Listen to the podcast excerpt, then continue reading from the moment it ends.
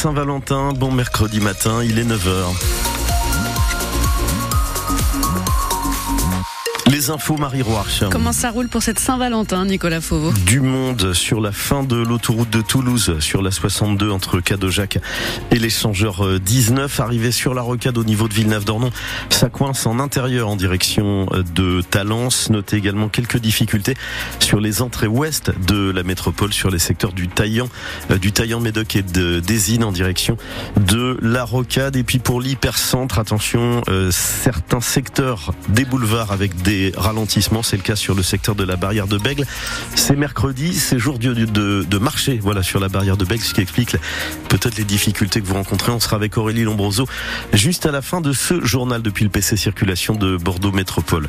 Côté météo pour cette journée, plutôt sèche, plutôt belle, plutôt bleue. Oui, pour l'instant euh, du soleil hein, dans le ciel de la Gironde, mais les, nuages devraient être de plus en plus nombreux au fil des heures. Beaucoup de douceur aussi aujourd'hui avec des maximales au-dessus des normales de saison. 19 degrés sur la majeure partie du département, une pointe à 20 degrés sur le Langonnet. Et attention, alerte inondation sur le Réolais. C'est en substance le message que vont recevoir cet après-midi plusieurs milliers de personnes à Bourdel, Fontaine, La Réole, Floudès, Bassanne et Bari. Pas de panique, ne surélevez pas tout de suite vos meubles. Il s'agit d'un exercice de sécurité, grandeur nature. Le but, c'est de coordonner l'action entre les services de l'État, la communauté de communes du Réolais en Sud-Gironde et les six communes concernées et de tester ce dispositif, le système national d'alerte et d'information FR Alerte Arnaud Carré. Et c'est la deuxième fois seulement chez nous, après un test en novembre 2022 pour un exercice sur le site d'une usine Céveso à Bassins. À 13h30 cet après-midi, la préfecture de Gironde activera ses cellules de crise, bulletin météo menaçant à l'appui. À 14h30, tous les gens qui se trouveront dans le périmètre concerné, c'est-à-dire à proximité immédiate du fleuve, recevront un SMS avec un signal sonore spécifique sur leur smartphone, même s'il est en mode avion. SMS annonçant d'importantes inondations à partir de 8 heures demain matin et expliquant les procédures à suivre. S'éloigner des cours d'eau, se réfugier sur les hauteurs, couper eau, gaz, électricité, protéger ses biens et prendre connaissance des informations diffusées à la radio et sur les réseaux sociaux. SMS où il sera précisé à plusieurs reprises qu'il s'agit bien d'un exercice, sachant que les habitants concernés ont déjà été prévenus par les mairies.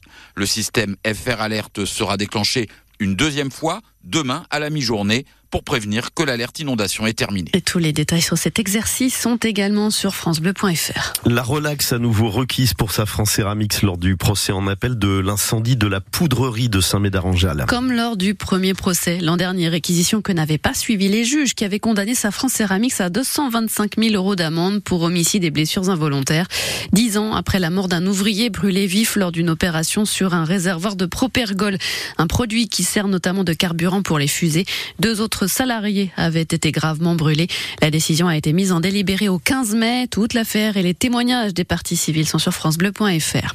Un hommage national sera rendu ce midi à Robert Badinter, place Vendôme à Paris, devant le ministère de la Justice pour l'ancien garde des Sceaux, décédé la semaine dernière à l'âge de 95 ans.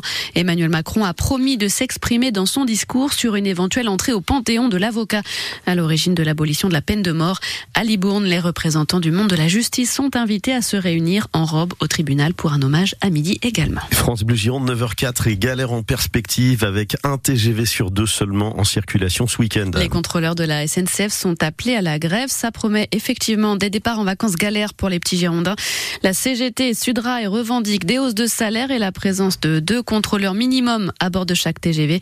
Si vous devez donc voyager en train ce week-end, vous devriez être informé d'éventuelles perturbations euh, sur votre smartphone.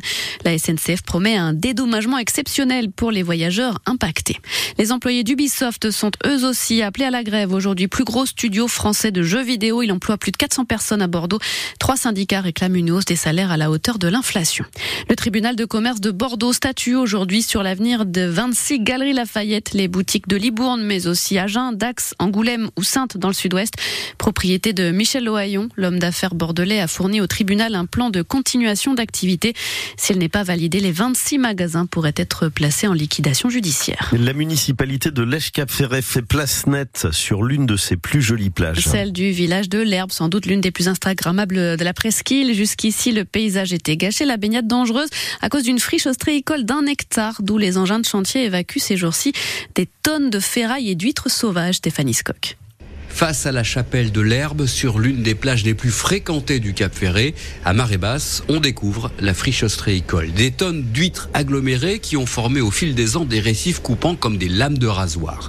La commune va se débarrasser de cette verrue et sécuriser la plage pour les baigneurs. Le maire, Philippe de Gonneville. Très régulièrement, on avait des, plaintes, des doléances parce que certains, heureusement jamais de façon gravissime, mais de nombreux blessés euh, étaient à déplorer chaque année, euh, soit parce que effectivement ils s'ouvraient le pied sur euh, un récif de coquilles, soit parce que eh bien il s'est gratigné voire plus sur les tables ostréicoles qui étaient laissées à l'abandon. C'est la raison pour laquelle on a pris le taureau par les cornes. Coût du chantier 50 000 euros. Il sera terminé pour la saison. Les ostréiculteurs pourront ensuite remettre quelques poches d'huîtres sur une partie du site. L'autre sera réservé aux plaisanciers et aux baigneurs. C'est extrêmement important de comprendre qu'ici nous avons des travailleurs de la mer, ostréiculteurs pêcheurs, des industries nautiques et nous avons également des touristes qui viennent euh, pour se baigner, pour profiter euh, du bassin d'Arcachon et, et, de ce site merveilleux. La mairie de Lège prévoit de poursuivre les travaux dans son viseur d'autres friches ostréicoles sur plusieurs plages de la commune. Chantier en image sur francebleu.fr et puis en hockey sur glace, les boxers de Bordeaux qualifiés pour les playoffs de la Ligue Magnus grâce à leur victoire 5-3 sur Chamonix hier soir en Haute-Savoie.